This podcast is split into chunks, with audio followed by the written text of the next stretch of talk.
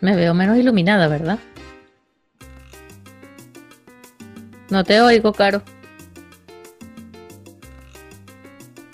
No te oigo.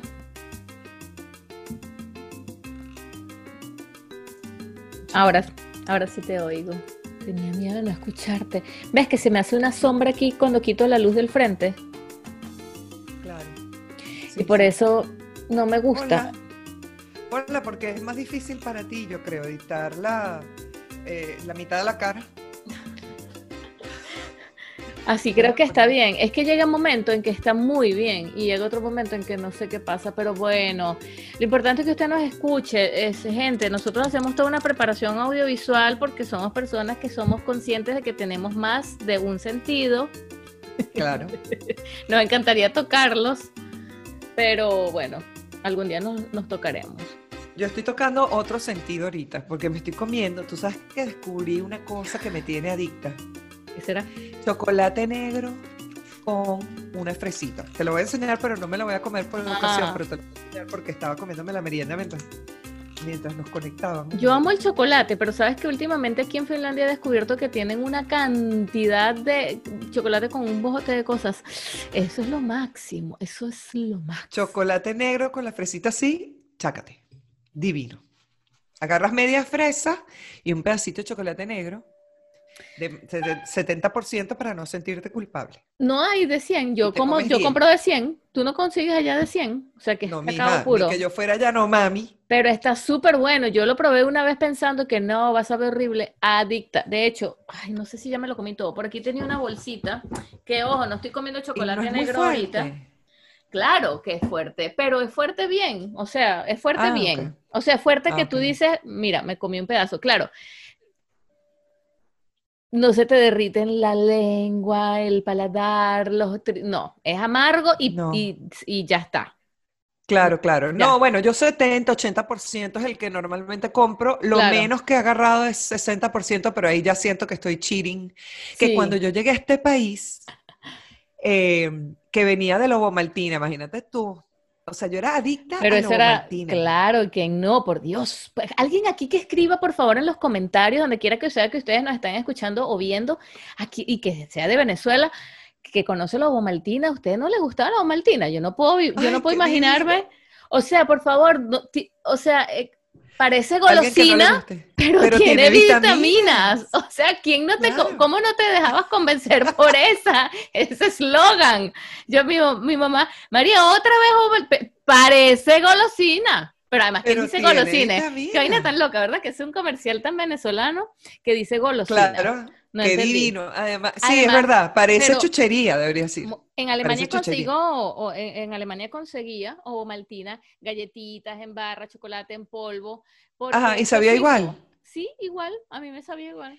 Eso es suizo. Es Sí, que los suizos la tienen clara con el chocolate. nosotros- Y los belgas. Nosotros tenemos la Savoy, o teníamos, Ujú. pero ya está. Yo creo que todo lo demás que nosotros comemos. No, no, no, no, espérate un momento. Nosotros tenemos el rey, chocolates del rey, es espectacular, que de hecho la ¿Eso no es madrina de mi Savoy? hermana, ¿eso de- no, no, chocolates del rey era Savoy, estás loca. Claro, déjame leer, déjame. No, Mientras tanto, para mí era una marca Carolina. diferente, pero además, pero además era como, imagínate, también estaba la Pralín, pero eso ya era comprado en, en bombonería, pero que hay muchas, habían unas, salieron unos bombones espectaculares, había uno en Concresa, en el piso, ¿era Concresa?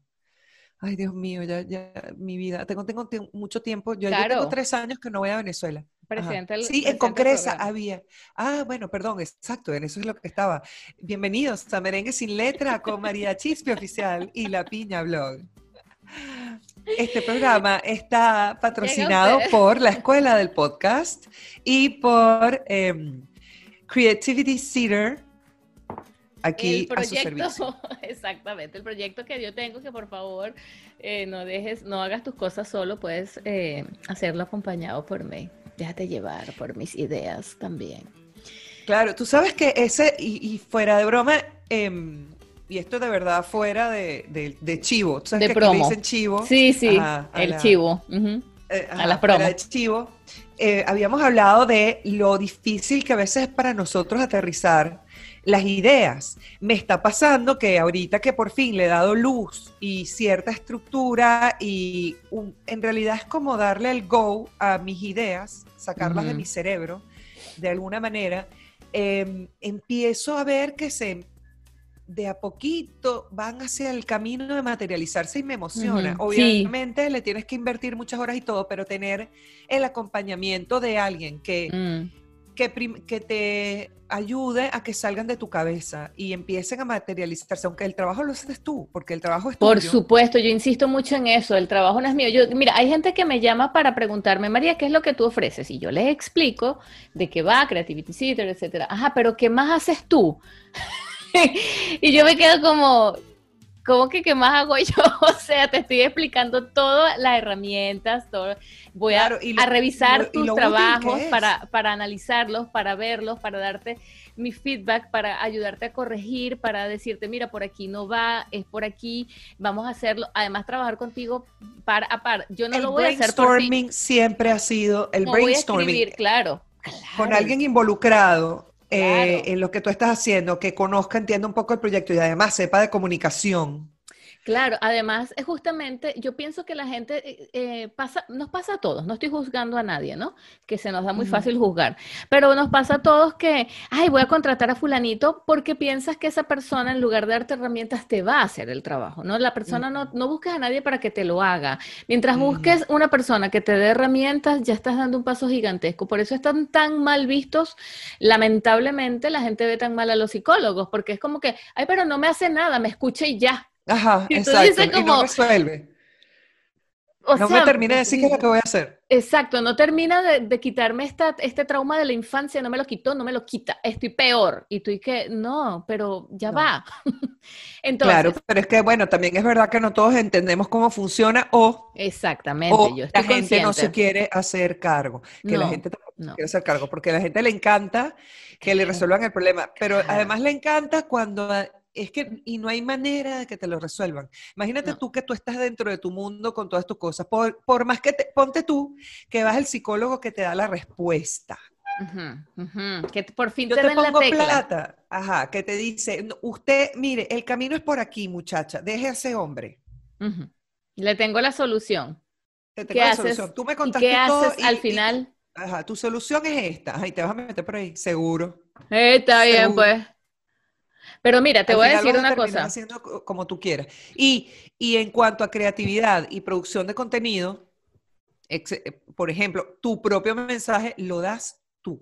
Por eso es que sí es lindo de repente agarrar, por ejemplo, a mí me pasó, y yo tengo que confesarlo, yo en algún momento quise, eh, busqué ayuda para tener una página web y porque yo decía, no, a mí me encanta decir y yo quiero escribir y es necesario y toda la paja de que sí, sí, efectivamente, uno tiene que tener un landing page o una página web, sobre todo si quieres tener un contacto más directo con las personas que les gusta, que buscan tu contenido, ¿verdad? Mm. Ese es el canal fuera de las redes más, eh, más directo a ti, si se quiere.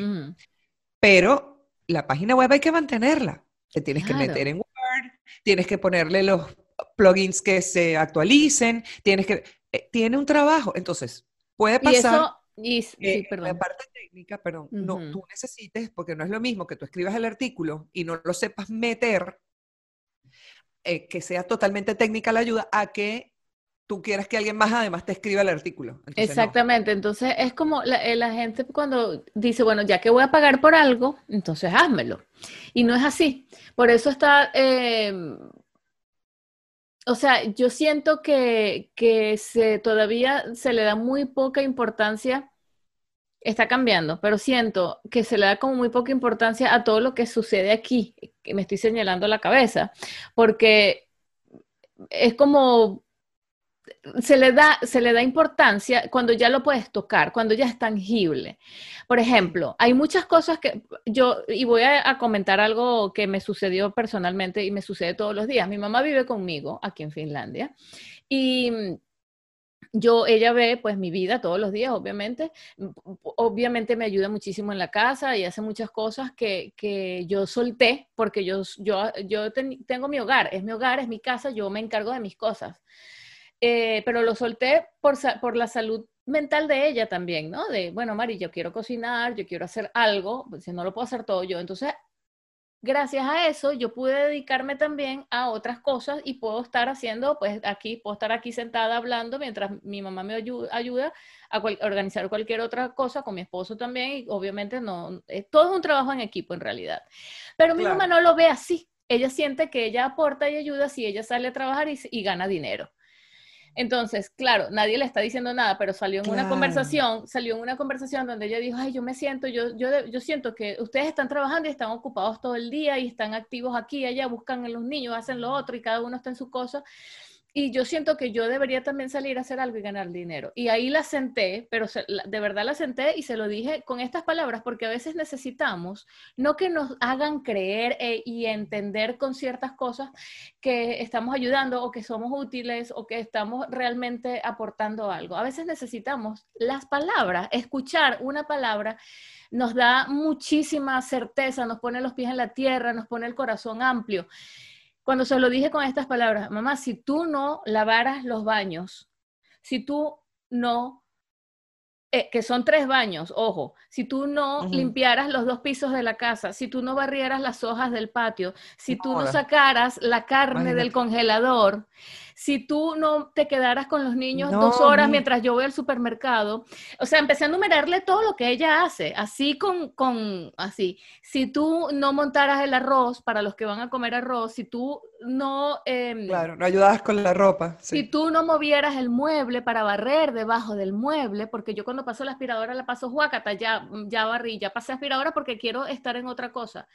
Yo, gracias a todo eso que tú haces, logré decir, ¿sabes qué? Voy a aprovechar esta ayuda de mi mamá y me voy a sentar y voy a empezar a hacer mis cosas, mis proyectos personales y los voy a empezar claro, yo venía trabajándolos, pero de a poquitico porque yo vengo también soltando mi maternidad súper apegadísima de mis hijos chiquititos y yo ahora es que estoy como entendiendo más y aceptando más la ayuda y ya estoy como saliendo de mi propio caparazón. Tenemos un proceso, ¿no? Y yo venía respetando el mío y ahora siento que ahora sí. Y entendí las señales. Mira, María, ahora sí, además tienes la ayuda de tu mamá, además puedes hacer un trabajo en equipo buenísimo con tu esposo. Buenísimo, hazlo pero nunca se lo dije a mi mamá con esas palabras. Y siento que ahora que se lo dije con esas palabras, ella lo ve más claro. Y el hecho de que alguien venga y te lo diga así de claro y, se sienta tan útil. Ay, yo le dije a ella, ¿tú crees que no me ayuda que yo estoy sentada grabando o editando todo el día y tú bajes y me digas, te traigo un café? Mamá, o sea, eso es impagable. Para eso le pagan a asistentes en oficinas. Claro. Es decir, bueno, de hecho, eso también es lo que pasa. A mí me pasó, por ejemplo, que yo eh, eh, en esta etapa y también me, me, daba cuenta, o sea, por un lado me daba cuenta, pero no podía parar la rueda, era que no podía parar la rueda. En ese momento me costó mucho parar la rueda, de decir, yo, y yo misma lo decía, estoy limpiando otra vez el baño, estoy lavando y doblando otra vez la cosa. Tú eres lo que tú haces todos los días. Tú eres lo que tú haces todos los días. Y yo me decía eso y decía, esto es lo que tú quieres ser. ¿Por qué estás pensando en otra cosa mientras haces lo que no quiere, o sea, porque yo decía, pero ay, ¿quién más lo hace? Porque evidentemente yo quiero una casa cuidada, limpia, estar al día, a mí me gusta cocinar, que haya comida de, hecha por mí en la casa. De hecho, viste que en, muchos, en los ambos capítulos anteriores estábamos esperando la moto para que venga el almuerzo, porque sencillamente o la pedía O sea, tuve que, tengo que solucionar de otra manera, y eso que mis hijos ya están grandes también. Que claro.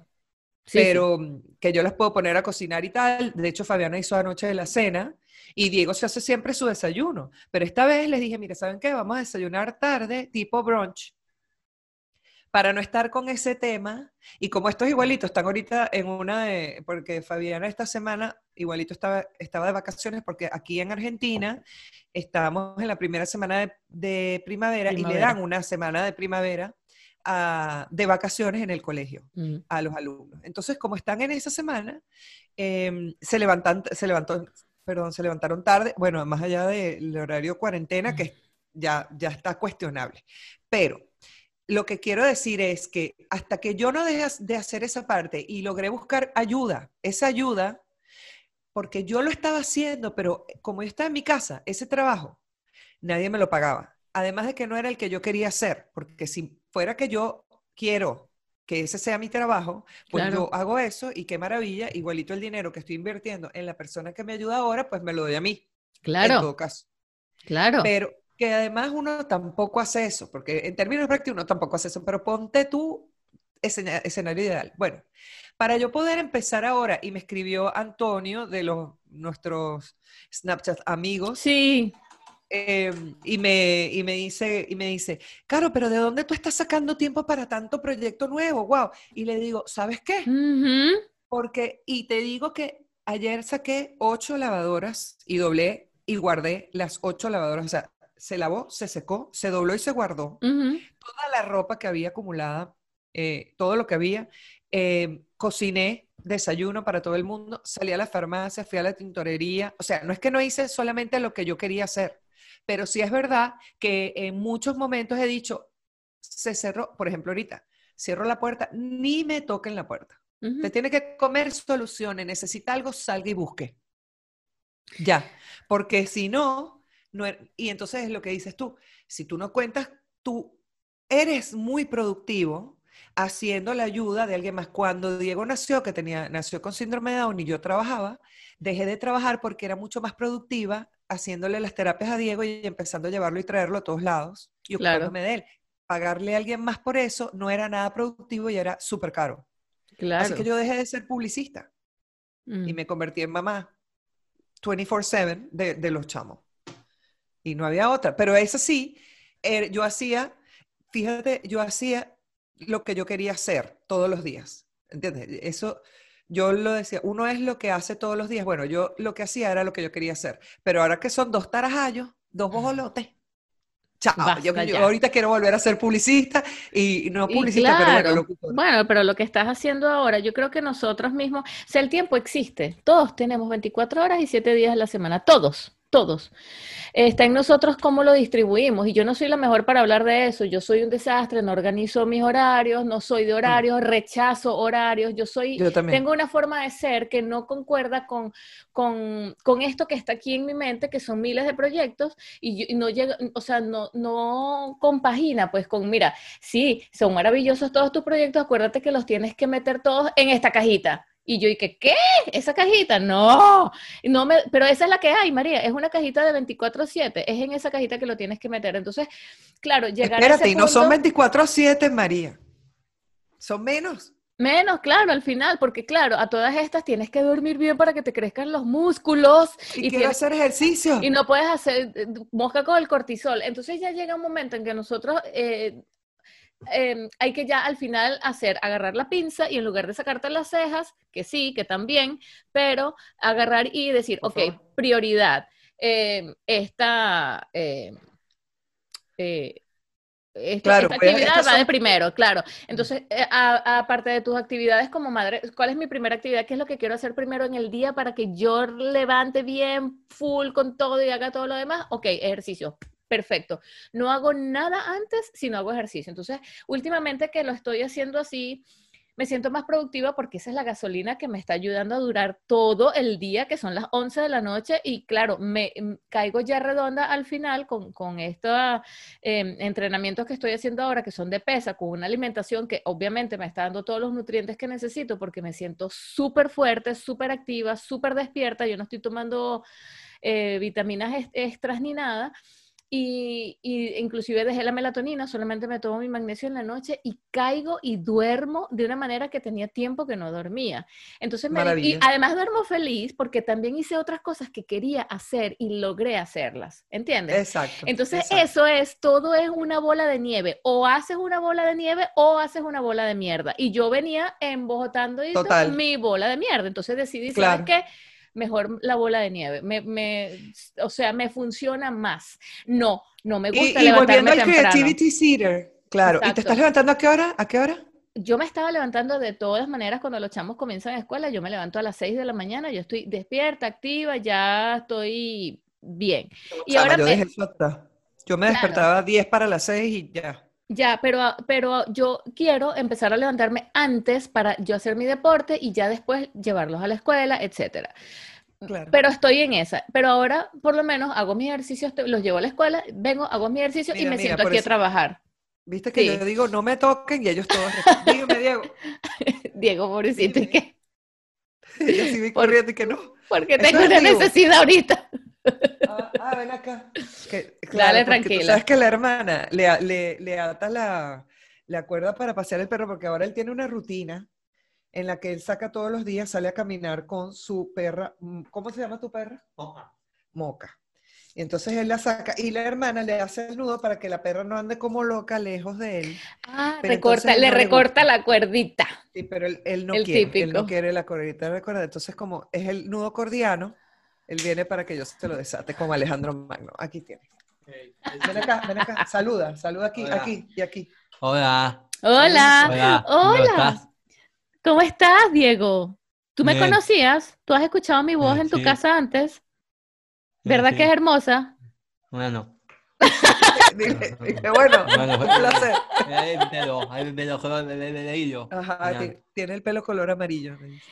¿Tú tienes el pelo color amarillo? Sí, yo te lo vi. Bájalo para que te vea. Yo te lo vi y le dije a tu mamá que te quedaba Ah, espectacular. Ay, oye, él no me está coño, escuchando. no te oye. Diego, yo te estaba diciendo que yo, te- primero te pregunté si ya tú me conocías, si ya tú has escuchado mi voz antes. Sí, Sí. sí, el color de- de de hilo. Ajá, y tu color del pelo es, su a- pelo, eh, por favor. María, no hables de ti, exacto. Tu pelo amarillo te queda espectacular y yo le dije a tu mamá que te quedaba muy bien y te ves súper guapo. gracias. Me encantó. Eh, eh, Gracias, soy hijo. Hijo. Eh, eh, estoy, estoy, estoy, estoy, estoy, estoy, estoy, hoy. Claro, él dice que él ahora es rubio porque su mamá es la rubia de Toy Story y no la negrita que tiene al lado. Mira, anda para allá. Racista. Pero, Chao. chica, déjame hablar con Diego. Ah, se me fue. Yo No, le quería preguntar otra cosa. Ay, se Tan bello. Yo tenía, tú sabes que, Caro, Ajá. cerca de mi casa, eh, yo vivía, te voy a contar esto, yo creo que nunca te lo he contado. Eh, cerca, o sea, yo vivía a media cuadra de la escuela para niños especiales de mi, de mi pueblo. O sea, esa Ajá. escuela quedaba justo ahí en la urbanización donde yo vivía, a media cuadra. Y por supuesto, todos los días que uno pasaba por allí, eh, los veía en recreo, los veía jugando, los veía. De hecho, esa es la escuela donde yo votaba, ¿no? Donde yo estoy registrada Ajá. para votar. El cuento es que allí cerquita, pues viven muchos niños excepcionales y eh, que se les dice así, perdón si no es la, no, pero así se llama la escuela, niños excepcionales, porque no solamente tenían niños con síndrome de Down, sino con otras condiciones o con otras, eh, ¿cómo se le dice, Caro? Me, me, me quedó como pegada. No, el colegio especial y Este, sí, especial. especiales o, espe- eh, o especial. Le dicen especial. La verdad es que yo no, no, tengo sí. que digan con discapacidad. Con no tengo- discapacidad, exacto. Pero yo, yo, así se llama la escuela, escuela de, eh, de niños es- especiales. Eh, excepcionales, se les decía. Excepcionales además puede Excepcionales. ser porque inclusive a veces tú necesitas ayuda cuando, em, como dices tú, tienen distintos espectros Sí, exacto. y también puede haber los que dentro del autismo sean unas lumbreras, ¿entiendes? O sea, por lo menos el síndrome de Down tiene retraso en el aprendizaje, pero hay personas con eh, autismo, por ejemplo, en Asperger o lo que sea, que más bien son brillantes, entonces el Mm. problema es ese. O sea, el problema, Exactamente. El decir, problema entre en la comillas, exactamente. La adaptación que se tiene que hacer hacia donde se tiene que orientar es hacia, hacia ese lugar. Bueno, Ajá. yo como siempre pasaba por allí, pues a veces me quedaba y ellos, tú sabes que saludan, muchos son muy sociables y todo, entonces, o, socia- sociables, sí. Y mm, yo siempre saludaba a uno eh, que me veía y siempre se pegaba de la reja y me saludaba. Y yo, hola, hola, hola, hola, hola. Y hasta que un día me paré y le digo, ¿cómo te llamas tú? Me dice, Manuel. Y yo, ah, ok, yo, me llamo María. Ah, no, mi amor, yo cada vez que pasaba por ese colegio, María, Ma- todos, María, María, Manuel les había hablado de mí. Entonces, claro, a mí me encantaba y yo me paraba a hablar con todos ellos, ¿cómo te llamas tú? Y cómo te llamas tú, y no sé qué, y la maestra los regañaba, vénganse, dejen esa gente quieta. Y yo, no, maestra, yo les estoy buscando conversación y tal. El cuento es que Manuel resultó siendo el primo de una vecina, vecina mía, cosa que, ah, bueno, ah, plot twist, se conocían y tal. No, claro, o sea, ahí eh, estaba todo cerca, ¿no?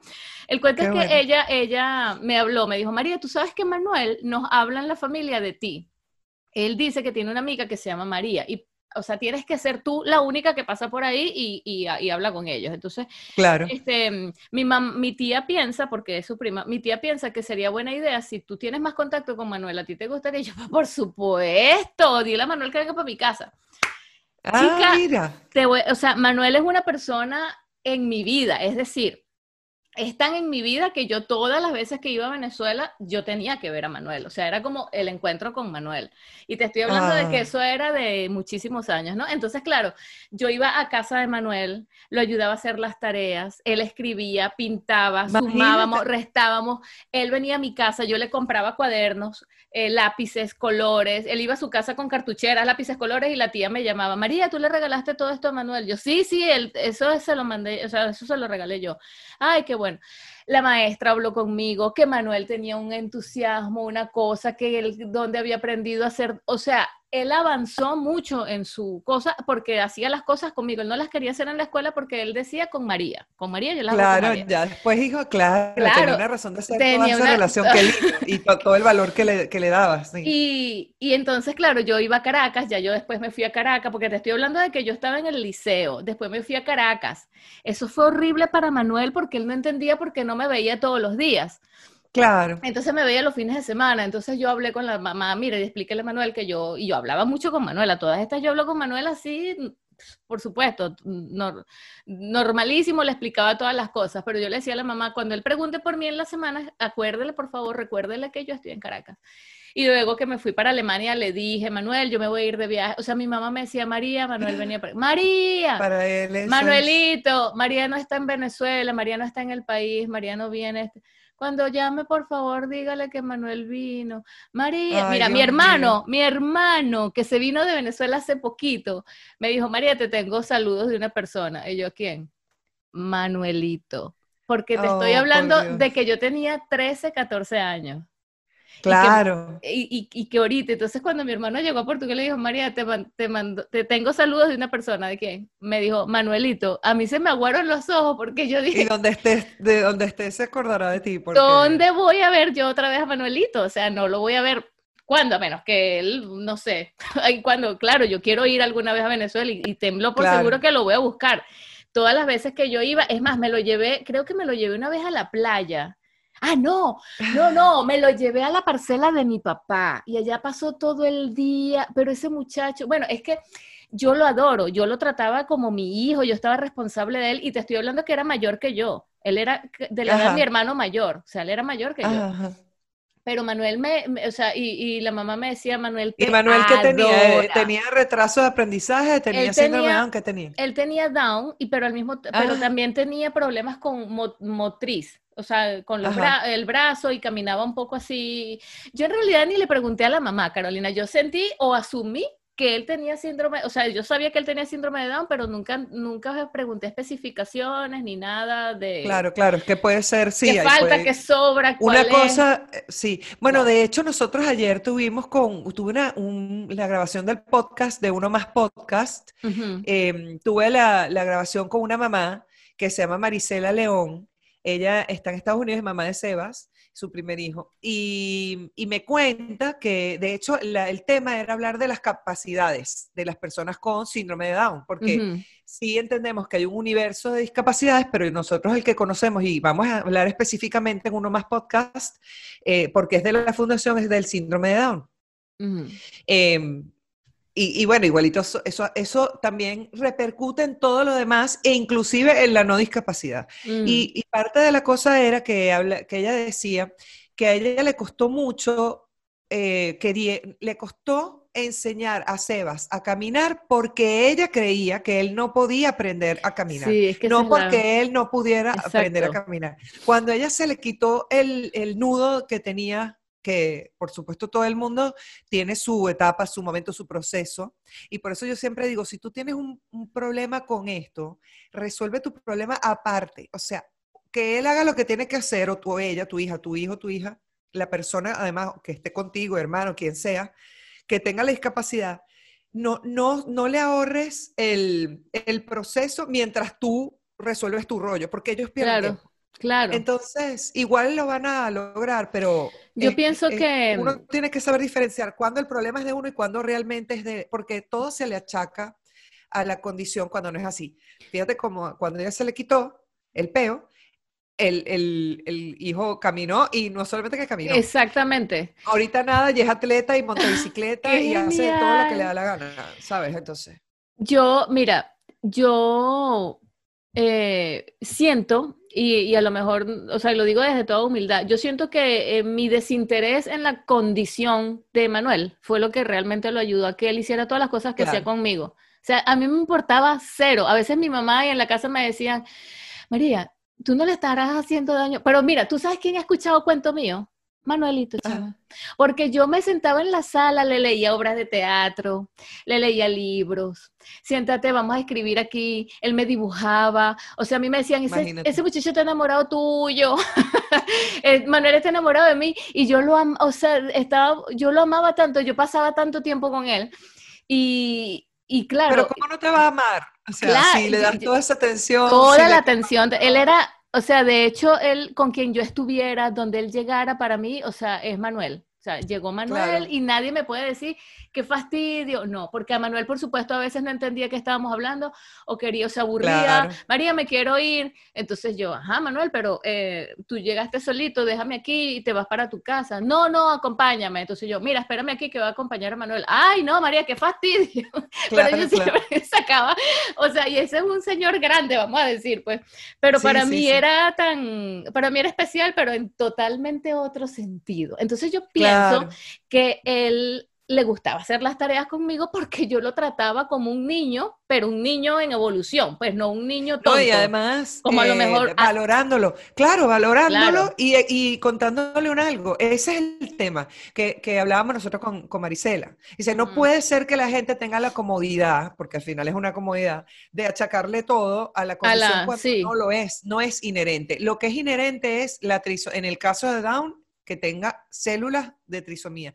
Lo demás no es inherente. Que estén gordos no es inherente al síndrome de Down. Es que no les has visto la tiroides. Es que no lo estás alimentando bien. Es que no lo activas a hacer cosas. No es que todos son. Lo que pasa es que, claro, si tú te pones a ver el concepto que uno tiene por la desinformación que hubo en años anteriores, Claro. que tú eres una evolucionada porque lo tratas como persona y no como un síndrome de Down. Pero y, y- Eso es el tema. y tenemos eso tan metido en la cabeza, Caro, que se lo, Sí, se que- lo, lo aplicamos en todas las fases. Lo aplicamos inclusive en tú tienes 60 años y ya te tratamos como un viejo no, no funcional. O sea, es por, es por una, porque es como, como si tuviéramos gavetitas de archivo. Ah, archivé esto Claro. aquí y ahí está, y así es como te trato a ti. Archivé esto aquí y así.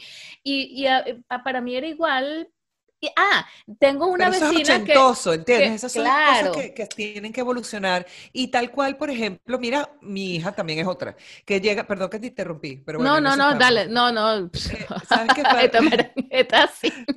Tú sabes que eh, mi hija también me tiene evolucionando cada rato. Ella un día descubrió que ella no tenía que ser heterosexual o gay, que habían 700 eh, formas de relacionarse sexualmente con alguien. Entonces ella se puso a averiguar, vio que habían diferentes banderas y tal, tal, tal, tal, y empezó a pensar cuál era la que ella se sentía más identificada, que necesariamente no tenía que ser heterosexual o gay. Y descubrió, va descubriendo. Y el también me dijo, pansexualismo, ¿no? Claro, El- y me- eh, sí, eh, pansexual, demisexual, hay un montón. Demisexual, de hecho, vendría siendo lo mío. Demi. Porque, demi, porque Ok. demife- demisexual es que tú tienes atracción sexual por alguien cuando también tienes una relación emoción, emo- emocional con él. No es que yo agarro cualquier tipo que me gusta porque está bueno y es varón. O sea, no, no, si explícame, así- me quedé ya va, me quedé, me quedé semi-demi. ¿Cómo es? Demi Ajá. es cuando tú, ajá. demisexual Ujú. es, hasta donde yo tengo entendido, Sí, ajá, que Eh, si hay alguien aquí que, no, que sepa del atracción tema. sexual, exacto. Tu atracción, tu atracción sexual no es solamente, o sea, tus feromonas están también ligadas a la relación sentimental que tú tienes con esa persona. Tú necesitas un, una, una relación para tener esa, em, como que tener esa atracción sexual. Viste que hay mujeres que ven un tipo que está bueno y se lo zampan igualito sin hablarle Ah, ni saber ok. el nombre. Pero bueno, eso, Eso es eh, eso de demisexual no es, en- entonces sí lo había escuchado, eso de demisexual no es entonces lo que se supone que tratamos de hacer, de tener una relación sentimental y para también tener, ese es amor con sexo, sexo Sí, con amor. Pero resulta que, claro, resulta, exacto, que sea meaningful, que tenga sentido para ti. Que, pero no necesariamente eso es que seas eh, heterosexual. O Porque sea que no estás de acuerdo con One Night Stand, ni estás de acuerdo con eso, ni te... No, no es que no esté de acuerdo, No es- es exacto, no es estar de acuerdo, es no te Claro, quizás yo no estoy preparada para, no sé, ojo, yo- pero nunca lo tuve, nunca lo tuve y siempre ha sido importante. Y mira que me lo han propuesto. One night no- stand. ay, que es deja- que lo- acotemos Verga. que no sea porque no. Acotemos. No es que no me lo han propuesto. Déjame No es por que aquí. no me lo dijeron. No es que no le han propuesto one night Exacto, stand a. Carolina. En acta, exactamente. Sí, Y tampoco Pero es que fue rechazado.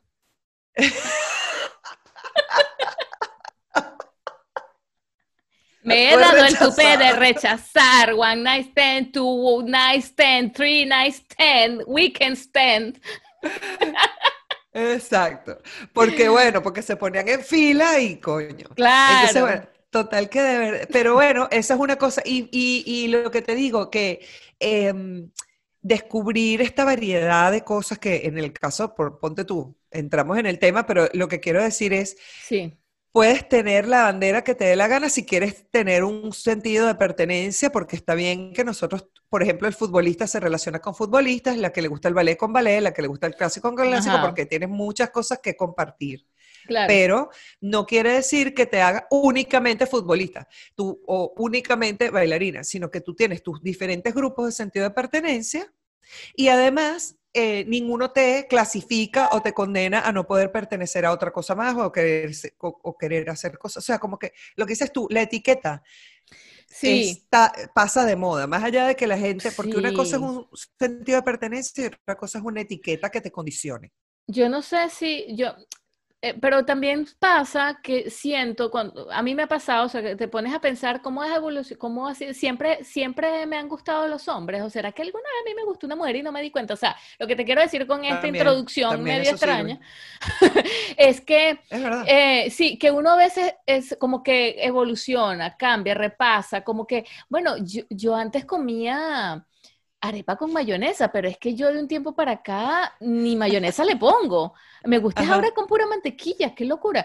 Es decir, tú vas cambiando tus gustos en muchos aspectos también. Y Claro. eh, también te vas, aparte de que vas abriendo tu mente, vas entendiendo que, y porque sí, porque aunque querramos ser muy abiertos y todo, te das cuenta de que dices, ah, no, pero es que no está mal que yo sienta y, y piense esto que estaba sintiendo y pensando, que bueno, está, está, está aprobado, hay más gente hablando de esto, no soy yo. Por eso es tan Ajá. importante hablar las cosas tan abiertamente cuando tú dices, no, pero es que de eso no se habla, pues hablemos entonces, porque no sabemos en, en cuál mente está esta información encerrada y está haciendo mucho daño, porque hay Sí. mucho suicidio, mucha, mucho pensamiento de estoy mal, estoy mal, estoy sí, sí. enfermo, y no. Mira, eh, mi mamá en estos días me dijo, ay María, eh, la amiga tuya ay, que tiene una niña tan bonita, ¿te acuerdas cuando ella te visitaba con esa carita así de niña? Yo le dije, ah, no mami, ella se hizo, ella ahora niño. Eh, pero no te puedo describir la cara de mi mamá mientras yo le iba hablando porque para mí es tan normal, para mí es tan normal. Es decir, Ajá, ajá. n- no pero es que no, lo, para pero padres jamás. entonces, claro, ella estaba cosiendo algo a mano y yo le voy hablando así y ella va levantando, o sea, yo me imagino milimétricamente su mirada ya no se posa sobre la aguja, perdió el horizonte, va levantando poco a poco las pestañas, su cabeza va ceja, buscando un movimiento mientras ella me enfoca y trata de volver a entender hasta que me dice, la hija de la amiga tuya, ya va, María, tú me entendiste la pregunta, la muchachita, la chiquita, la que pasea una lagartija. Y yo le dije, mamá, sí, la hija de fulanita, ella era niña, pero ella eh, tuvo, bueno, pasó por un proceso, su mamá, gracias a Dios, lo primero que hizo fue apoyarse en un psicólogo, estuvieron yendo a terapia, hicieron muchos tratamientos y la niña pues decidió, descubrió, porque ella vi- era un niño, un cuerpo de niña, no sé si tomó hormonas, seguramente que sí, porque yo no pregunto eso, yo sé lo que ella me cuenta. Claro. Y eh, yo veo en las fotos que ahora la, el niño, porque ya no se le puede decir niña, eh, es un niño. Y Claro. ella tiene bigotitos y tiene tal, y se le ve más. Yo le digo, si te la ¿te quieres que te lo muestre? Y ella así, ajá. Entonces yo busco la foto y se lo muestro y me dijo, ay, es igualita al papá, igual, y- ay, eh, es ay, como el papá. Entonces yo le ya quitando la ola, ay, ya no hallaba qué hacer, ¿no? Ay, como el papá. Ajá. Yo le dije, sí, sí, es igualito al papá. Ay, pero él no tenía un varón. Yo le dije, sí, él también tiene un varón, pero ahora, tam- Pero tiene exacto, otro exacto, varón. eh, exacto, uno no te quita el otro. Exacto, Tú puedes eh, tener dos y tres varones, pero- hasta cinco, diez. Claro, entonces yo le digo, Depende pero de los que que para. ahora tiene dos. Ah, Entonces me dice, ay, bueno, no sé las cosas. Yo a ti es a la que te escucho con esas cosas. O sea, yo creo que ella me quiso decir, yo creo que ella me quiso decir, María, si no fuera por ti, yo ni me entero de, de que el mundo se está acabando. o sea, Es que es peludo, chama. Es Es, que- peludo para tanta gente, yo lo entiendo. Mira, claro, pero hecho escucha- lo digo con Fabiana. Mira la otra per- perlita. Ajá, termina de contar. No, no, te termino de contar porque me- yo le dije, claro, mami, y a eso iba, por eso, me Ajá. re- por eso recordé el tema, porque le dije, yo me siento muy feliz porque su mamá la llevó y la acompañó en un proceso que seguramente no fue nada fácil para ninguno, porque esa chama va a la escuela, etcétera. ¿no? Obvio. Entonces, me siento muy feliz de que ella es una niña que tiene un final feliz en ese sentido y no se suicidó, mamá, porque hay muchos niños que se suicidan, eh, no lo hablan con nadie, se cortan, se autoflagelan, no entienden qué está pasando y no son capaces de hablarlo con nadie y sienten rechazo antes de hablarlo. Y es muy, muy difícil, porque también todavía, Claro. hay, hay- todavía hay centros de rectificación de sexo, o sea, sí. mental de sexo y tal, que los eh, electrocutan y de todo les hacen. Y los meten en poncheras de agua helada porque se le quite la homosexualidad y ese tipo de cosas. Entonces yo soy muy feliz de que la gente hable a rajatabla de, así como, mira, tú vas a freír esas tajadas, pon aceite, lo calientas, echas la vaina caliente, pum, y lo fríes. Así como das una receta. Sí. El niño tiene un problema hormonal, tiene un problema de identificación, no se siente bien.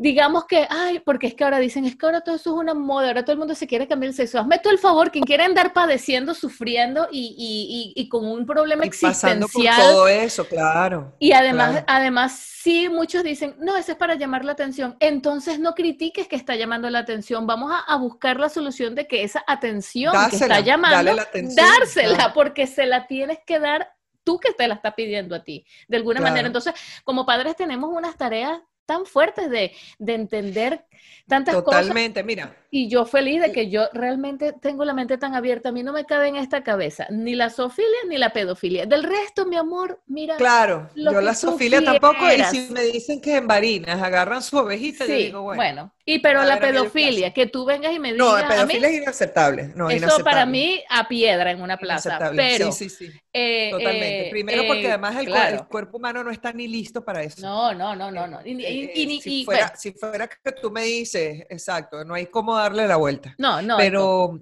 y hay, y hay, y de esas filias hay, no joda, el otro día yo tuve una conversación con una sexóloga que se llama Marita, Marita, ay, no me acuerdo el apellido ahorita, Marita Capielo, me parece que es. Buenísima.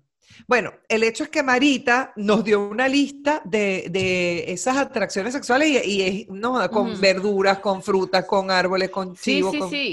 Bueno, Con pero cosas. más allá de eso, Hay no pasa, que- yo- no sí, estamos sí. hablando de eso porque No, eso no. sería eh, una cosa ya de que ni siquiera es, ya eso es una, em, una cosa sexual, ¿cómo se llama esto? Como es una, eso hay que tratarlo. Son cosas que hay que tratarlas. Patología, gracias. Exactamente. La estudiante No estamos aquí- hablando de patología, exacto. No estamos hablando de patología. Estamos hablando de cómo te identificas tú y lograr, coño, y, y eso también es parte de la evolución. Imagínate que yo soy ¿Tú te has preguntado alguna vez si te qué gustan maravilla las mujeres?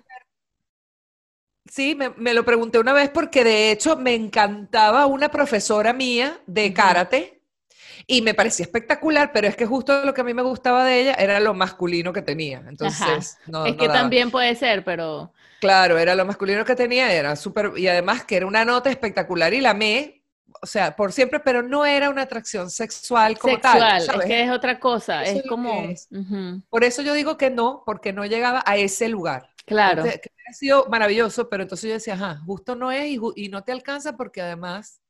pero eh, sí, ok, Pero sí, la parte de lo de mi sexual y y me, ojo, hasta hoy, porque de verdad yo no y sé por supuesto, mañana. no se sabe, no, y yo he visto casos, y he visto casos que de hecho me, me encantan, porque yo he visto parejas que se divorcian hombre y mujer, y después ella o él inclusive, eh, re- eh, retoman una vida de pareja, pero con personas de su mismo sexo, y, eh, a mí me parece tan, ajá, yo en ese sentido soy muy Espérate, pansexual.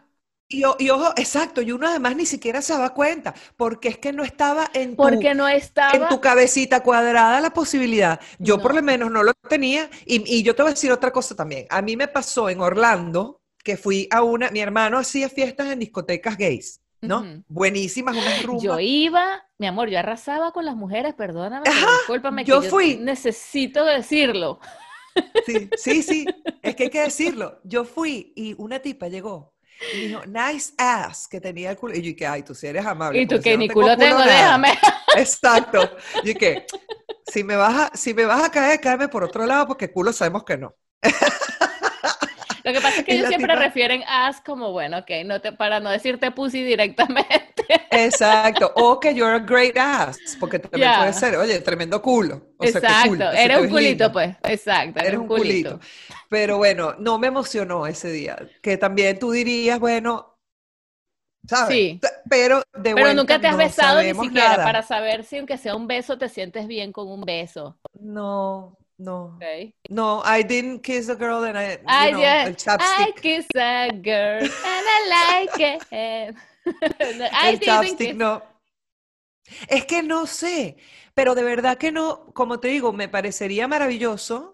Eh, me parece maravilloso abrir esa puerta, abrir la puerta de, de- Sí. porque mira la libertad, y lo yo le decía a Fabiana, porque entonces cuando ella, ella me dice, yo me siento, eso, es pansexual el de Fabi, me parece, pansexual, sí. pan. Que Entonces te gusta ella la dice, persona, pues no tiene género. eso, que te gusta la persona. Y yo digo, bueno, imagínate tú que acabas de incrementar tu oferta en el mercado al 100%. Claro, Yo estoy jodida en un supuesto 50%. Ya por ahí uno se limita. Exacto. Exacto. Entonces le digo, qué cool, tienes el 100%. Además, no tiene límite tampoco con el tema de las religiones, porque Fabiana, ella es agnóstica. No, Fabiana es el ser más libre que yo conozco. Y, tan, y ahora me dice, en la nueva, ¿no? Bueno, la nueva hace un tiempito. Ella, en realidad, vamos a decir esto, cuando ella era chiquita, ella llegó un día y me dijo, no me gusta mi nombre Fabiana. Y yo, Ah, ¿Cómo? Y me dice, no me gusta porque no consigo las tacitas, las cositas, nunca. Claro, de hecho, yo busqué el la nombre Fabiana sociedad. precisamente porque yo quería, como yo me llamo Carolina y decían Carolina en mi salón de monjas de 40 Carol- y salían 7, entonces yo busqué un nombre que no la tengan que llamar por el apellido, como a mí, sino No que le pueden hablar- decir su No nombre. quiero hablar de eso que me llamo María. Eh, eh, yo soy María Carolina. Ay, tú eres María Carolina. Chócatela, chócatela. Entonces, Somos bueno, comadritas. total, comadrita. Entonces ella llega y me, me plantea, ma, em, eso fue chiquita, y, y una amiga que ella amaba, se llamaba Susana, y me dijo, yo me quiero llamar Susana. Y estaba jodiendo para que le dijera Susana, mamá, Susana, Susana. Y yo, típico, todavía en mí, porque yo he evolucionado también, ¿no? ¿Quieres que te cuente algo que me vas a decir qué fastidio contigo? ¿Qué? Aquí en Finlandia, los niños en las escuelas, si no quieren que los llamen por su nombre, ellos se pueden poner un nombre cualquiera. Entonces, Yo me voy a eh, terminar mudando para sí. Finlandia. Savannah, mi hija que va al preescolar, eh, el día que se estaban presentando los niños, yo estaba presente porque ese día me podía quedar con ella y ella me corrió, pero yo dije, yo me quedo porque yo soy mamá gallina, déjame en paz. Ay, señora, mi, ma- mi hija no puede quedarse sola, pobrecita, está triste, yo me quedo. Y, me, y ella que no, yo dije que te puedes ir. Déjame, mamá, vete. Y yo, no, usted, eso quiere decir en, en, en nuestro argot que me quede. Exacto. Entonces yo ahí sentadísima y todos los niños, yo me llamo fulanito, yo me llamo fulanito y viene un niño y dice, por ponerte unos ejemplos para, porque no me acuerdo el nombre, yo me llamo Aaron, pero por favor llámenme eh, Colin, no sé, te estoy inventando cualquier cosa. Y a mí me llamó Ah. la atención y entonces una de las maestras le dijo, ah, eh, vuel- vuélvenos a decir tu nombre, eh, como quieres que te llamen. Colin. Entonces ella fue y buscó un papelito y enseguida lo puso en la carpeta que tenía el nombre del niño, lo puso en la carpeta para acordarse de cambiarle el nombre. Y a mí, Dios yo me mío. quedé, what the fuck, ¿qué pasa aquí? Esto- este grito lo voy a editar. Ajá, y entonces Ajá, ajá. eh, ella, eh, la maestra explicó, eh, porque es alemana, ¿no? Pero vive en Finlandia, tiene un esposo finlandés, etcétera. Entonces ella dijo, a mí siempre me ha llamado la atención esto y no termino de adaptarme. Mi esposo me tuvo que explicar que aquí los niños, cuando no les gusta su nombre y pide, o sea, piden que los llamen por otro nombre, y de hecho muchos adultos lo hacen. Mira, me llamo Michael, pero como es tan difícil, por poner un, dime Aaron, ya. Y entonces la gente no se, tú a veces tratas con gente y piensas que se llama así, pero no se llaman así, son nombres inventados. Tú no sabes cómo se llama la gente en realidad. Son O sea, el el nombre no- que ellos eligen para el sí nombre que mismos. tú eliges. Y lo, y lo empiezas a aplicar desde la escuela. Y me encantó Bueno, eso es tanto maravilloso. Ese era un niño tan chiquitito, tiene, tiene cinco años, no ha cumplido los seis, y que él tenga esa conciencia de decir, yo decidí ponerme ese nombre. Y eso va tanto con mi manera de criarlos a ellos, que es Sí. tan... eh, la otra vez no me acuerdo qué niña le dijo algo a Sabana, tráete no sé qué, así como de mala gana, y Sabana le contestó, eh, sí, eso te lo puedes desmaquillar. Es una expresión alemana que pss, olvídate de eso, ¿no? Eso te puedes, te puedes ir desmaquillando porque tú a mí no me puedes obligar a nada. Y yo me quedé, y claro, porque así le hablo yo a ella también, yo le digo, o sea, tú- nadie te obliga a nada, ¿ok? Nadie. Te puede obligar a algo que tú no quieras. Si tú no estás de acuerdo con algo, la obligación no existe. Usted no ha ganado obligado. Obligado es levantarse de la cama, abrir los ojos, cepillarse los dientes, esas son cosas que usted son su obligación.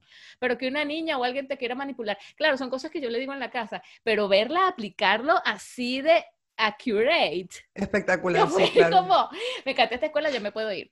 Perdón. Sí, no, espectacular. Tú No, sabes no. que el, el- bueno, el- el- con, con el tema de Fabi, que me había dicho que ella quería llamarse Susana y tal, se desestimó en aquel me momento. encantó eso, me encantó. Es que yo me encanta. Pero lo desestimé. En aquel momento yo no le empecé a decir Susana. Yo nada más le decía, porque yo defendía además el nombre Fabiana, porque a mí me encantaba el nombre, lo había escogido con tanto amor, mío, mi ego, mío. Entonces, eh, y yo pensé, eso es una etapa, típica vaina. Tú siempre dices, cuando no estás de acuerdo con algo, porque si ella te dijera, amo mi nombre y lo quiero tatuar en la frente, entonces tú no dices que es una etapa, porque estás de acuerdo. Pero si tú no el empiezas a decir que eso es una etapa, y entonces lo desestimas hasta a, a ver si se deshace o se, o se desaparece. Pero entonces, bueno, total que se desestimó y ella siguió echando madera, pero después ya le dejó de gustar el Susana, pero no le dejó de no gustar Fabiana, por el mismo tema Ah. o por el tema que tú quieras. El hecho es que ella nunca ha estado muy feliz con su nombre, cuando yo lo amo. Pero además, el problema es mío, es que no solamente yo amo el nombre, pero que yo lo tengo totalmente li- casado, ligado, o sea, materializado en mi hija. Entonces, Fabiana no es un nombre X cualquiera, sino que para mí es tu hija, Fabiana, claro. mi fabilosa. Entonces, bueno, llegó hace dos, eh, el año pasado, fue al New York Film Academy para hacer un campamento Ajá. y ella dijo en el, en el campamento que por favor la llamaran Alex. Alex. Alex, porque le gusta Alex, porque por ser pansexual, pansexual Claro. ella no ve género. Entonces, o no los quiere ver, no le da la gana. Entonces ella quiere un nombre que sea bueno para Neutro. pavo y para la pava. Entonces él- ella dice Alex. Y yo le digo, Ale también sirve. Y me dice, no, pero me gusta con la X. Entonces yo, ah, bueno. entonces, yo le digo, eh, igual yo la jodo, pues le digo, tú sabes que la Real Academia Española está quitando todo lo que sea difícil de pronunciar, como las P, las T, las X. Se dice septiembre y a ti te van a pero- decir Ale.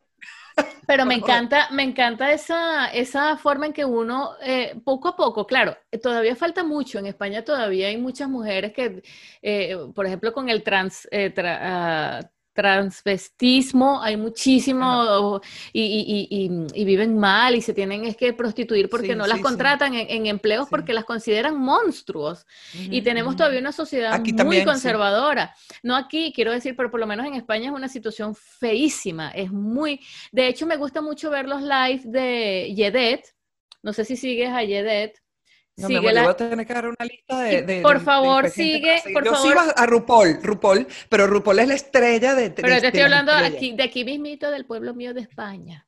Ah, ok, ok, ok. Pero, pero Yedet sí. no es trans, pero es decir, era hombre, ahora eh, eh, está ya, o sea, por ejemplo, ya se hizo los senos y eh, búscalo en Instagram como King Yedet.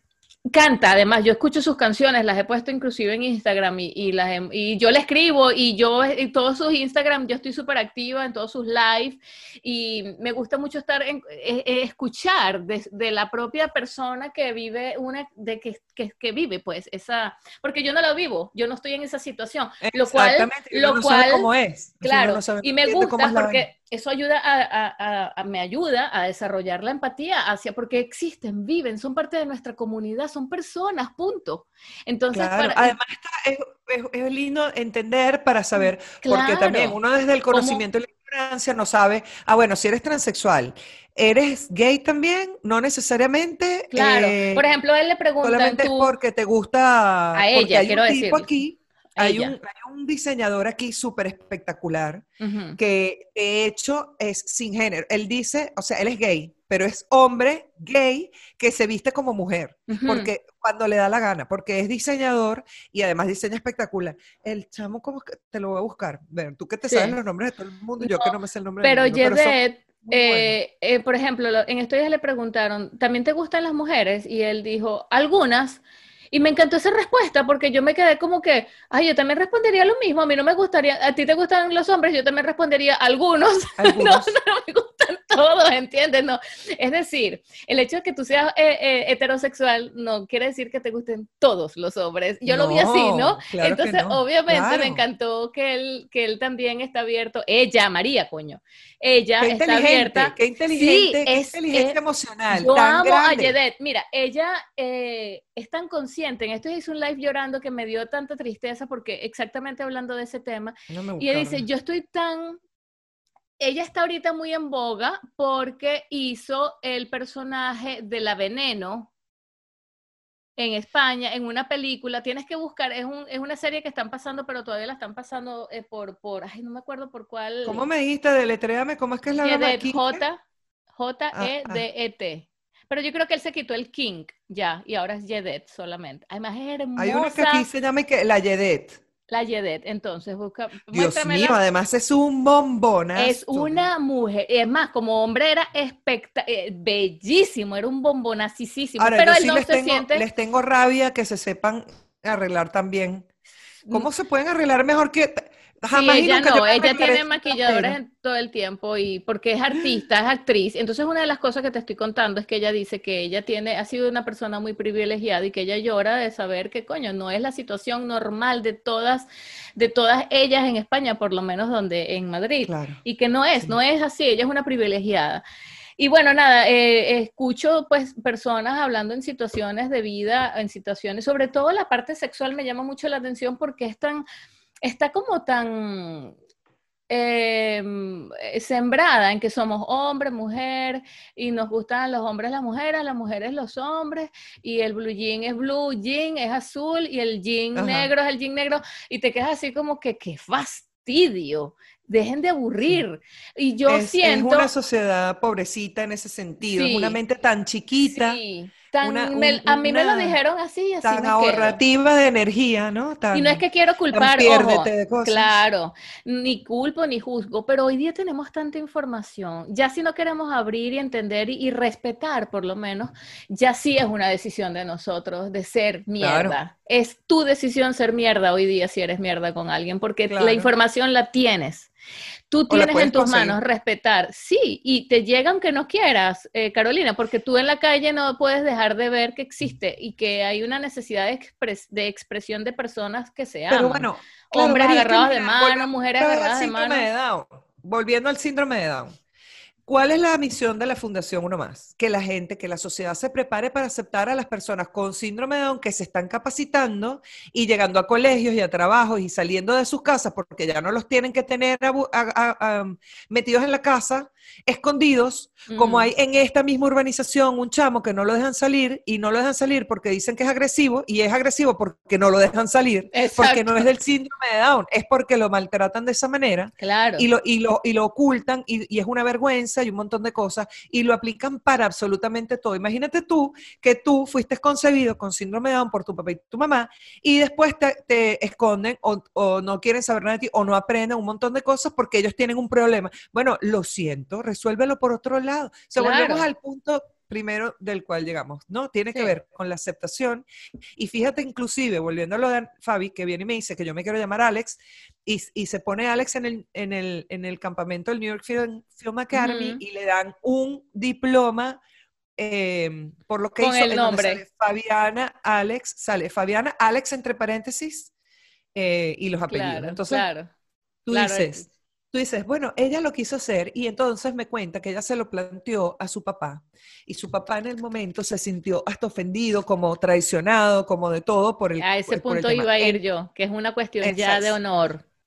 eh, claro, se sintió traicionado. Entonces, ¿cómo puede ser esto? Y tal. Y yo le digo, por el otro lado, yo, y yo me hago, la, se lo digo, le digo, Fabi, me pasa es, yo lo entiendo, pero quiero que tú, que quieres aceptación, aceptes que nosotros necesitamos un tiempo en el proceso. Mientras que tú hagas lo que tú tienes que hacer, capaz, no somos lo- los, los más ideales en el momento en la reacción, pero de verdad que no es contra ti, es un problema de uno. Pero- y uno lo tiene que resolver. Pero es muy, yo- es, es muy privilegiada en tener unos padres que le digan eso, por lo menos.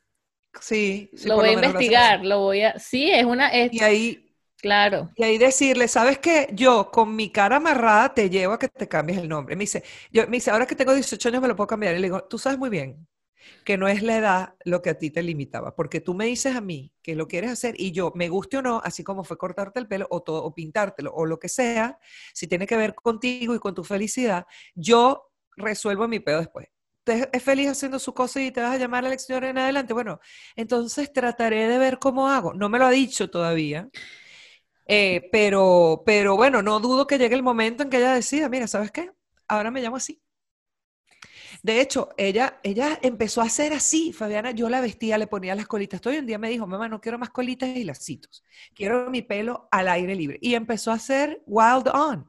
Ma, no me quiero poner tal cosa. me Pero a mí me cosa". llama la atención que digas eso. Tú sabes que a mí no me gustaban vestidos. Yo era de las que los picaba para que no me los pusieran. Eh, no era, mi mamá me compraba ropa de color y yo detestaba porque yo quería ropa negra y yo si me compraba ropa de colores así le decía que si me había metido a payasa y yo no sabía, así. Pero te estoy hablando de niña, ¿no? De niñita. Después con 15 años, obviamente, bueno, la ropa que yo me ponía era todo blue jean negro, negro, negro, negro, camisa, camisa, camisa, blue jean negro. O sea, la propia marimachito para, para vestirme, mis actitudes, la forma de pararme, la forma de hablar. Pero yo tengo mucho, que no lo digo yo, me lo han dicho porque me han hablado de mi personalidad, me han hablado de mi forma de ser, de, de- de que no combina que yo sea tan ordinaria, porque eso es lo que me dicen, Ah. eh, y que al mismo tiempo tenga tanto sex appeal, que sea tan femenina. Y yo digo, bueno, ¿será que? No sé. O sea, Ese es tu será, propio estilo es, también. es un estilo mío, Claro. de- o, o será eh, que esa eh, precisamente el ser así me hace sexy ante la vista de, de personas, de algunos, Sí, por sí, supuesto, no de sí. todos. Habrá Anotemos gente- en el mismo lugar donde me, Ah, me llamaron a mí exactamente. para- Habrá, habrá gente que diga que chica, tú, a mí me pareces ordinaria y punto, me pareces horrible, también lo acepto, pero Y no lo que pasa quiero, nada. y no pasa nada. Lo que quiero decir es que esa, eso, yo, o sea, de verme a mí pequeña, mis actitudes, mi rechazo a los vestidos, a todo lo que ganchito, cercillito, mariquerita, a mí me podías, mira, Claro, o pero es que Fabiana no. no. fue así, Fabiana no fue así, Fabiana era feliz. Pero claro, la tú vida le me decías, puso- Fabi, vamos a, a vestirte de conejito para que busques los huevitos de Pascua. Y ella agarraba y se ponía, o sea, la prima, tú le dabas a ella y a la prima en la misma canastita, con el sombrerito ridículo para jugar, porque uno lo que estaba haciendo era jugar cuando estaban bien chiquitas, tenían como cuatro años. Y la prima tiraba la canastita del sombrerito y ella no. Ella seguía con su sombrerito y su canastita. Ella era feliz.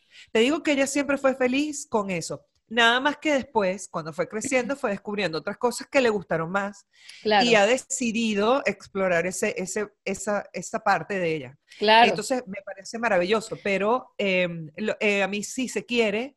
Lo que me llama la atención es que yo era igual que tú. A mí, a nosotros nos traían una cosa, un par de zapatos rosados y azules, y a mí me daban los azules, pues sabían que el rosado no era para mí. O sea, y yo, todo lo que no me puse yo de encaje, lacito, rosado, bichito, se los puse a, a sí- Fabiana. O sea, ella fue mi víctima. Yo en sí hoy día me encanta el rosado, me encanta todo esto color. De hecho, en el teatro, el director una Yo vez nos regaló unas franelas a todos y a mí me regaló la rosada. Cuando yo sentía, pensaba, juraba que me iba a regalar por lo menos mínimo la marrón. Me Ajá, regaló a mí la rosada diciéndome, y por supuesto la rosada para ti porque para mí tú eres rosado. Y yo, ¿y qué? Ajá. No, yo no me siento, o sea, con la, con el, la identificación social que hay con el rosado, yo no me siento girly, ¿sabes? Que, Ajá, ajá. eh, I'm a girl, Sí, sí. No, no me siento así, pero es que no tiene nada que ver con eso. Es de pronto lo que yo inspiro, lo que yo, no sé. Y, Mira, y- María, es tan cómico porque tú me estás contando eso y yo me acuerdo que a mí una vez un amigo mío, Ariel Maldonado, trabajaba conmigo en Panam y llegó y me dijo, Caro, ¿quieres una manzana? Me regala la manzana. Y, me te dice, regaló la "¿Por- manzana rosada. No, no, me dice, porque tú eres tan dulce. Y tú decías, no, esa no soy yo. En serio. Y yo, ¿what? O sea, lo último que pensé en mi vida es que alguien pudiera creer que yo soy Pero una me persona encanta- dulce. Eh, Cari- Karina, Carolina, es que es- nosotras definitivamente estamos entrando en un tema que me encanta y creo que lo vamos a dejar para el próximo programa porque eso que somos y eso que pensamos que somos y eso que la gente ve que somos. Ajá. Son tres cosas. Fíjate que en estos días leí que los japoneses dicen que tenemos en realidad tres personalidades, la que mostramos, la que nosotros vemos hacia adentro y otra que no se la contamos, ni la mostramos ni para adentro, sino la que no le, o sea, la, la personalidad secreta y que esa es nuestra real personalidad. O sea, que en realidad tenemos tres. Así de Oh. complejo y de fácil al mismo tiempo. Con eso te lo ¿Y dejo que ¿Cómo te lo... será la personalidad más, mi- o sea, eso, eso me intriga. Eso que no le dices a nadie, eso que tú, la gente ni se imagina que tú haces, eres o piensas, eso que no, que no dices. Y yo me quedé analizando eso tanto Ajá. y me di cuenta que sí, es verdad, yo tengo esa personalidad mía, que soy yo, que no, ni, ni, ni te la muestro, ni la evito mostrar porque estoy súper consciente de no mostrarla. Analízalo, piénsalo y- Mira, y, tendría que personalizar Sí. porque la verdad es que yo últimamente me he vuelto, que, ojo, ojo, no, ahorita que tú me estás diciendo, si lo si- voy a llevarlo a un lugar. Cuando yo mientras crecí siempre fui muy obediente con mi papá, pero yo era obediente porque quería que él se sintiera, él sintiera que alguien le obedecía. O sea, por amor a mi papá, complaciente en ese aspecto. Claro, por amor a mi papá, yo quería que complacerlo en se- eh, ser, buena en deporte, en esto, en lo otro, o sea, quería destacar en todo lo que fuera para, para que él fuera feliz y no llevarle la contraria. Y sin embargo, yo incluso cuando yo me casé em, con mi primer esposo, con el papá de mis hijos, yo hacía las cosas en función de algo que yo quería, pero no era lo que yo, o sea, no era yo. Y yo sabía que en mi yo estaba intacta. Yo tenía la otra personalidad deprimida, como dices tú. Yo tenía una personalidad deprimida, Es eh, triste, no sé qué. Y la, la interna salió a defenderla o, o a, o a decir, ya está, o sea, basta, basta de la pantomima. No me la calo Yo- más. Y, ya- y de hecho mi psiquiatra me lo dijo. Me dijo, yo no pensé, habiendo estado, estaba con mi psiquiatra, pero tenía ataques de pánico. O sea, Ujú. llega tú a que yo estaba en ataques de pánico que me iban a dar ribotril y lexotanil y no sé cuántas miércoles. Wow. Este, por, eh, sí, o sea, me dieron la cajita, reci- Ujú. récipe con cajita, me la dieron. Ujú. Y yo lloraba. Yo me acuerdo caminando. que tú contaste una vez esto del, del- de la ansiedad, que te montaste en, en tu, en, tu, en tu camioneta en las Mercedes y sentías que te iban a secuestrar. Ajá, Ajá, yo me acuerdo que exacto. tú contaste. Bueno, en, en ese punto yo empecé a ir a donde el psiquiatra y le contaba las cosas y tal, y yo era, yo entraba y era Kleenex a moco tendido, llorando, llorando, y sencillamente yo dije, ¿sabes qué? Yo la culebra la mato por la cabeza, porque además también me pasó, y este fue el psiquiatra que me dijo, después de algunos encuentros, me dijo, mira Carolina, lo que tú estás pensando está bien, tú tienes razón en lo que estás pensando. Tú no estás mal juzgando, tú no estás siendo injusta, tú no estás, tú lo que estás diciendo lo veo yo y, y es lo que es, es lo que tú estás pensando. Porque él, pens- él- yo siempre dudaba para dar otra oportunidad, para ver si se podía meter uno de otra manera, lo que sea. Mm. Y él, cuando él me dijo eso, yo dije, ah, bueno, si esta vaina es así, entonces yo agarro el toro por los cachos. Y agarré el toro por los cachos, pero fíjate que este mismo psiquiatra me dijo a mí cuando le dije, mira, me, me estoy divorciando, me voy a vivir a Argentina, ta, ta, ta, ta". Él me- Pero eso, ajá. yo no pensé que tú ibas a poder salir de esa situación. What? Y yo dije, yo siempre supe que yo podía salir de esa Eso. situación. Te voy a leer exactamente de qué se trata. Es corto. Los japoneses dicen que tenemos tres caras. La primera es la que mostramos al mundo. La segunda cara solo se la muestras a los seres más cercanos. La última cara no se la muestras a nadie. Esa cara es exclusivamente para ti. Es el único y más real reflejo de quién eres. Es la que te da paz o no te deja dormir. Ujú. ¿Tu O mejor sea, amiga o tu peor enemiga? Es Sí, la sí. que te da paz o la que no te deja dormir. Y es exclusivamente para ti. Yo leí eso hace mucho tiempo y desde esa vez trato como de y decía, qué bueno, o sea, qué bueno que leí esto porque es, es- es eso cuando uno siente, como cuando uno dice, corrijo, ¿será que hecho, tengo eh, tantas personalidades? Bueno, no son personalidades en realidad lo que dicen, pero sí, son eso, caras. Son parte de la personalidad. Sí, claro son que sí. personalidades al final, obvio, ajá. Claro, pero incluso ahorita yo digo, ¿es tu mejor amigo, tu peor enemiga? No. Es la, es la que te puedes, es la que puede ser tu mejor amiga según la situación y, te- y tú tienes en esa misma personalidad rasgos que sabes que no son tus mejores amigos y otros que sí, pero es la que te conoces de verdad. Así, mira que yo nunca había pensado Sí. esto de esta manera hasta Esto que me lo me- estás planteando. Claro, vamos a seguir mm, pensándolo. Me quedé, me, me volví a quedar así como la primera vez que lo leí, que dije, y por eso, insisto, y quiero cerrar ahora sí con esto, con tu permiso, Obvio, que em, que qué bueno hablar de las cosas. Tú no sabes quién te está escuchando y piensa, ah, mira, no soy yo, no está mal. Piense a nivel sexual, a nivel psicológico, a nivel físico.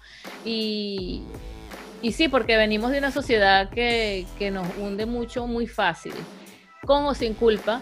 Y, y está buenísimo escuchar gente hablando y, y que sepan que, que- que nosotras somos parte del, De lo abierto, de lo grande, de lo bueno, o sea, que, que, que aceptamos, que aquí eh, merengue sin letra es para todo el mundo, porque Claro. somos personas y ya. Chama, Qué lindo, qué lindo, me encanta merengue sin letra. Ay, no, los amo to- a todos, sin la X, porque yo no soy de todos, todos, no, todo, todo el no, no, mundo, ya está. Ay, sí, No. eso sí es un tema que me fastidia, brother, el tema de los chiques. Chiques y, y yo, ay, no, me parece que me estuvieran diciendo pollito. Me estuvieran diciendo, dame chicle, ¿tienes chicle? No tengo chicle. Aceptamos todo menos esa vaina, no mentira. Bueno, los Usted amamos y les vida. prometemos que vamos a seguir así de intensas y de espectaculares en los próximos programas. Ah, mentira, Qué no lindo. prometemos nada, nosotros somos así espontáneas. Claro, mi amor.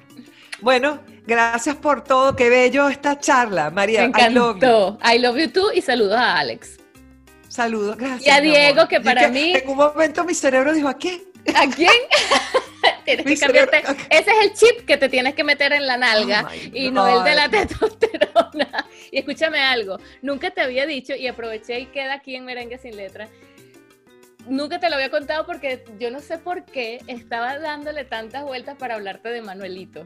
Y yo no sé por qué, y dije, Ah, hoy es el día. sí. Sí, una tontería. Oye, qué chévere que me contaste de Manuelito, ¿verdad? Sí, Manuelito. Además, me- me- eh, lo, lo puedo entender y lo puedo ver y digo, oh, qué lindo eh, la- que haya Sí. tenido esa vivencia, esa experiencia y por supuesto esos amores que duelen porque después ya Después uno lo fui, tenga de lejos, sí. Pero bueno, entender. voy a averiguar. Lo- Lo último que supe eso, mi hermano que me mandó saludos y me dijo, no, él está muy bien y aquí y allá. Pero yo hasta la, a la escuela donde estudiaba, porque después lo mandaban a hacer manualidades a otro lado, lo iba a buscar y todo. Tan bello. Entonces este capítulo es dedicado a Manuelito. A Manuelito. Este es el capítulo de A Manuelito con amor, a Manuelito con amor porque te queremos. Manuelito para ti, como los vallenatos. Manuelito para ti. ok, ahora sí, que nos parecemos un borracho enamorado. Chao. pues. Mariachi. Chao, chao.